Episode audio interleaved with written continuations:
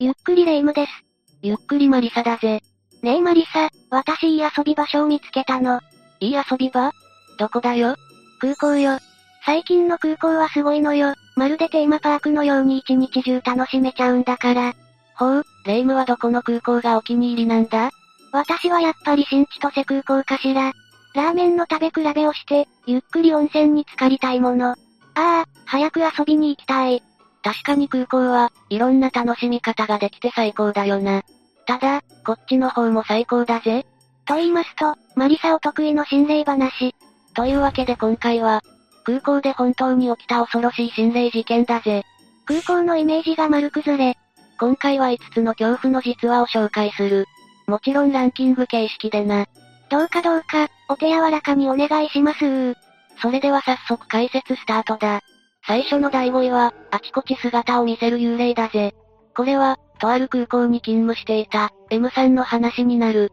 空港勤務か、楽しそう。そう思っているのは、内情を知らないから言えるんだぜ。ど、どういうこと ?M さんに言わせれば、空港は例のオンパレードらしいんだ。ええ？まず最終便で到着した飛行機は、客が降りるとそのまま機内清掃に入る。この時に、霊感がある人は頻繁に霊を感じてしまうそうだぜ。やだ、機内に霊が潜んでいるわけ ?M さんが体験したのは、座席の下からこちらを覗く、50代くらいのスーツを着た男性と目が合ったことだ。ひえー。そんなもの見たら仕事どころじゃないわ。しかし、あまりにも慣れっこの M さんは、ああ、見てしまった、という感情しかなかったと言っているぜ。強すぎる。霊感のない人でも、肩を叩かれるなど日常茶飯事らしい。そして翌朝には、飛行機のドアを開ける作業がある。この時、機内に多くの霊が潜んでいるんだそうだ。え、中に溜まっているってこと？だから早めにドアを開けて、空気を循環すべきなんだぜ。汚染した空気みたいな扱いね。それでも、やはり夜の出現率は高くて、雨の日にはカッパを着た女性の霊が見えたり、トイレで幼い女の子の霊と遭遇したりしてしまうらしい。ちょっと、そんなに霊がいたら、お客さんも見てしまうんじゃ。もちろん、その可能性は高い。だが、なぜか多くのスタッフが目撃してしまっているんだぜ。幽霊に気に入られてしまうのかなある時 M さんは、霊感のないスタッフの車を何気なく見た時、助手席に座る女性の霊を見たことがあったんだ。その時は、さすがに背筋が凍ったそうだぜ。もう、完璧についちゃってるわね。空港で働くスタッフさん、本当にご苦労様だわ。続いて第4位は、自分のスーツケースじゃないだぜ。この話は、A さんという男性の体験談になるぞ。またまた空港内での怪奇現象ね。A さんが体験したこの話は、少々変わった出来事なんだ。変わった出来事？どんな体験をしたのかしら？場所は、大分の空港になる。体験したのはかなり前のことだから、旧大分空港だな。そこで、A さんは友人 B さんと一緒に、旅行先から帰ってきた時だった。ふんふん。A さんたちはスーツケースを預けていたこともあり、二人で荷物を受け取りに赴いた。あのベルトコンベアで運ばれてくる受け取り場ね。カーテンがついた口の向こうから、大きなカバンやスーツケースが出てくる。そこで、A さんは気づいてしまったんだ。え、なになにベルトコンベアに運ばれてくる荷物の中に、自分のスーツケースがゆっくり流れてきたんだが、なぜかそれが自分のものではないように感じてしまったんだ。ど、どういうこと ?A さんのと似たようなスーツケースだったの？いや、どう見ても A さんのスーツケースなんだ。は？ぁ、あ、すでに自分のスーツケースを受け取った B さんも、この A さんの反応に首をかしげてしまう。なあ A、あのスーツケースお前のだろ？なんで受け取らないんだ？と、B さんは A さんに言うものの、それでも A さんの反応は薄かった。A さんは、近くでそのスーツケースを見ても、やはりしっくりこなかったんだ。ねえ、番号を確認してみたらどう？そしたら自分の仮装じゃないかわかるでしょ。B さんもそう思って、代わりに番号を照合してみた。そうすると、番号は一致。やはりスーツケースは、A さんのもので間違いなかった。それでも A さんの抱く違和感は拭いきれない。A さん、何がそんなに気になっているのかしら？B さんに言われるがまま、A さんはスーツケースを受け取った。持ってみても、やっぱり違和感がある。そのため、端っこまで行って、スーツケースを開けてみることにしたんだ。違和感の正体がつかめるといいけど、中を確認すると、紛れもなく A さんの私物が入っていた。洋服に手帳、お土産やお菓子。だが、奥に手を伸ばすと、シャツの間から、見慣れない万年筆が一本入っていたことに気づいた。万年筆 ?A さんのじゃないってこと？ああ。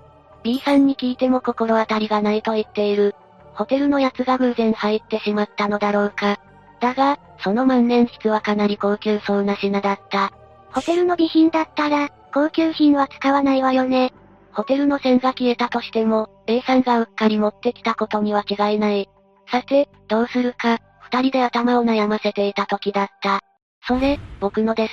急に横から、男性の声が聞こえてきたんだ。僕のって、まさか。声に気づいた A さんが横を向くと、見知らぬ青年が立って万年筆を指している。だがその青年は手ぶらで、スーツ姿でもなければ旅行に行くような格好でもない。コンビニとかにいる普通の格好だったそうだぜ。え、空港に来て手ぶら？ああよかった、探してたんですよ。と青年は、にゅるりと手を伸ばして、A さんが持っていた万年筆を取り、胸ポケットへと差し込んだ。どうもありがとうございました。A さんに感謝を述べた青年は、そのままスタスタ歩いて消えていったという。流れるように来て流れるように去っていく、彼は一体、何者？というよりも、どうして見ず知らずの人の万年筆が、A さんのスーツケースに入っているわけ？思わぬ出来事にあっけに取られてしまった二人。だがここで、A さんがさっきまで抱いていた違和感が、スーッと冷めるようになくなっていくのを感じたらしい。じゃあ何？知らない万年筆が中にあったから違和感があったけど、亡くなった瞬間に自分のだって感覚になったってこと？あ、ありえない。A さんは、さっきの青年を思い返していた。空港に手ぶらでやってきた男性は、完全に場違いだった。それなのに高級な万年筆を、自分のだと名乗った。彼は一体何者なんだろうか。この世の人間なのよね？さあ、どうだろうな。A さんはその後、それっきり青年を見かけることはなかったらしい。青年もだけど、A さんの違和感は霊感だったんじゃないかしら。万年筆の謎は結局わからずじまいか。ではここから、ベスト3だぜ。第3位は、空港の駐車場での一夜だ。これは、D さんという男性が体験した話になる。D さんはアクティブ系で、飛行機が大好きな青年だった。そのため、飛行機に乗るのはもちろん、各地の空港で飛行機を撮影するのが趣味だったんだ。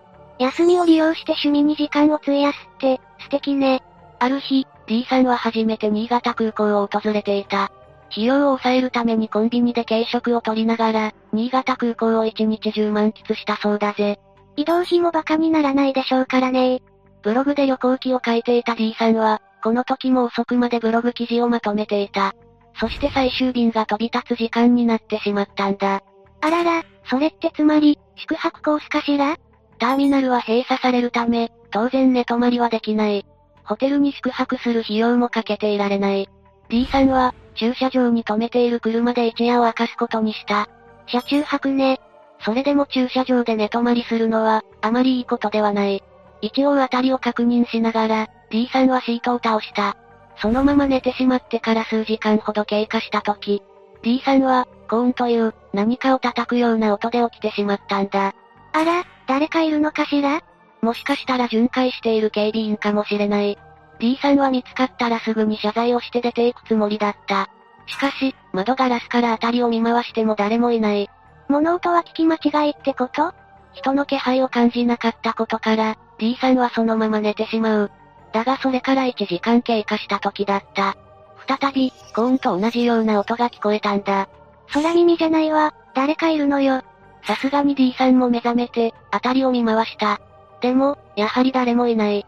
仕方がなく再び寝ようかと、ふとバックミラーを見た時だった。リアガラスに女性がべったりとくっついている姿が目に入ったんだ。ひー、なんでそんなところに ?D さんは思わず、うわ、と叫んでしまった。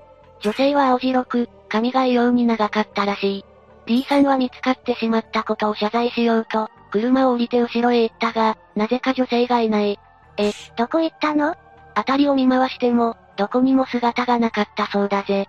気持ち悪いなそれからリアガラスを見たとき、あるものを見つけたんだ。それは、二つの手形だった。やっぱり女性が張り付いていたのね。D さんは気になったものの、車内に入り再び眠ろうかと考えていた。だが、さっきのことがありなかなか眠れない。すると、前に止まっていた車を何気なく見ていた時だった。フロントガラスを伝う、青白い手が見えてしまったんだ。いやー、もしかして、さっきの女性？この光景を見た D さんは恐怖に駆られ、すぐに駐車場を出てしまったという。さすがにそんなもの見たら、その場にいられないわよ。その後 D さんは近くのラブホを見つけ、そこで一晩を過ごしたとのことだぜ。駐車場に女性の霊ってことは、そこで過去に命を落としてしまった人なのかしら。次は第2位、付きまとう黒髪の女性だぜ。これは、W さんという男性が体験した話だ。次はどこの空港かしら ?W さんは、仕事の研修でとある空港へ来ていた。それが新千歳空港だぜ。え、私の愛する、新千歳空港じゃない。まさか、そこで何かが起こったの？研修を終えた W さんは、午後3時のフライトで帰る予定になっていた。だが時間があったことから、空港内を散策することにしたんだ。そこはやっぱりグルメよね ?W さんを煽るな。しかし、やはりここはグルメを堪能して、W さんは自由に時間を過ごしていたんだ。羨ましい。そんな時、人混みの中で W さんは気づいたことがあった。それは、長い黒髪の女性の存在だ。え、その人がどうかしたの？最初は特に気にしていなかったんだが、なぜか W さんの近くにその女性がいるんだ。後ろにいたり、横にいたり。しかし、気配に気づいて振り向くといなくなっている。それってお化けなんじゃ。他の場所に行った際に、鏡にその女性が映っていた時は、さすがに W さんも驚いてしまい、トイレで嘔吐してしまったようだけどな。え？え？それから W さんは体調を崩してしまう。そして、お腹の調子まで悪化してしまうんだ。そうこうしているうちに、時間はフライト30分前。あらららら、急がないと乗れなくなっちゃう。それでも体調が悪く、トイレにこもる W さん。ようやくトイレから出て、洗面所に行った時だった。鏡にあの黒髪の女性が立っていたんだ。ひえー、トイレまでついてきちゃった女性は、W さんに手のひらを見せて、何かを止めるような素振りをしていたらしい。怖くなった W さんが意を決して振り向くと、やはり女性の姿は消えてしまっていたんだ。その女性、何かを訴えようとしているのかな？それからフライトの時刻になった。W さんはまだ体調が優れなかったが、なんとかゲートに入り、乗り込むことができた。しかし、待てども待てども飛行機は離陸する気配がない。そんな時アナウンスが入った。どうやら片側のエンジンが故障してしまったらしい。W さんや乗客は、飛行機を降ろされる羽目になったんだ。エンジンの故障？それは怖いわね。飛行機から出るとき、焦げた匂いがしたそうだぜ。うわぁ、危ないなぁその後、W さんは別の飛行機に乗って帰宅することになった。そして月日が流れ、W さんが実家に帰った時それは起きた。何気なくアルバムを見ていた時、新千歳空港で見た女性が写真に写っているのを見つけたんだ。え？どうして W さんの実家のアルバムにその女性が写ってるの？実はその女性の正体は、W さんの母親だったんだぜ。ええー、W さんの母親は、数年前にこの世を去っていた。写真の母親は、髪が長く、あの時会った女性そのものだったという。お母さんが化けて出てきたってこと？なんで？この写真を見た時、W さんはこう思った。もしあの時飛行機が飛んでいたら、きっとトラブルで命を落としていたかもしれない。ひょっとしたらお母さんが、この飛行機は危険だと暗示してくれたのかもな。なるほど、W さんに警告するために出てきたのね。なんだか怖かったけど、お母さんの愛情が伝わったわ。第1位は、恐怖のデジャブだぜ。これは Y さんという男性が、羽田空港で体験した話になる。あら、羽田空港で ?Y さんは、こちらに遊びに来る友人を待っていたんだ。そして到着口で待っていた時に、奇妙な感覚に襲われてしまったんだぜ。奇妙な感覚 ?Y さんの目に入ったのは、到着ゲートから出てきた50代くらいの髪が薄い、普通のおじさんだった。それが奇妙な感覚なの？そのおじさんに見覚えがあったんだよ。というのも、その人はさっきトイレですれ違った人だった。お腹の調子が悪そうな感じだったから、よく覚えている。あれ？でも、おじさんは到着口から出てきたのよね？それでさっきトイレに行った Y さんと会っているんそうだ。もし、そのおじさんだとしたら、到着口から出てくるのは不自然だ。もしかしたら双子そうかもしれないが Y さんは、これがデジャブか、と考えていたんだ。あ、前にも見たことがある光景ってことね。この場合、見たことがある人だけど、そんな時だった。何やら警備員や空港スタッフが、慌てた様子で走っていく姿が目に入ったんだ。あら、何かあったのかしら？まだ時間があった Y さんは、気になってついて行ってみることにした。すると、Y さんが使用したトイレから、担架で誰かが運ばれてくるではないか。うわ、急病人が出たのかもしれないわね。心配しながら見ていると、周りから、心臓発作みたいよ、と聞こえてきた。どうやら運ばれていく人は、心臓発作が原因で倒れてしまったらしい。かわいそう。そして、何気なく運ばれてくる人を見た瞬間、Y さんは驚いてしまった。さっき、到着口で見たおじさんだったからだ。え？おじさんがどうしてここにいるの？トイレで出会ったおじさんを到着口で見たのに、担架でおじさんが運ばれていく。何が何だかわからないうちに、友人が到着してしまった。Y さんはガラスを隔てた荷物の受け取り場を見て、友人の姿を確認していた時だった。あの、おじさんがいるではないか。ええー、ガラス越しにいたおじさんは、Y さんの方を見た。そして、ゆっくりゆっくり手招きをしてきたんだ。じゃあ、おじさんは、すでに息を引き取っているってことねきっと具合が悪くなっていた時、お腹ではなく心臓が苦しくなったんだろう。そして息絶えてしまった。苦しい瞬間を最後に見た Y さんを、連れて行こうとしたのかもな。さて、解説はここまでだぜ。空港も侮れないくらい恐ろしい場所だったとは。もう、一人で回れる気がしない。でも、行きたい。もう、どうしたらいいかわからないわよ。随分混乱しているな。大丈夫だ、私もついて行ってやろう。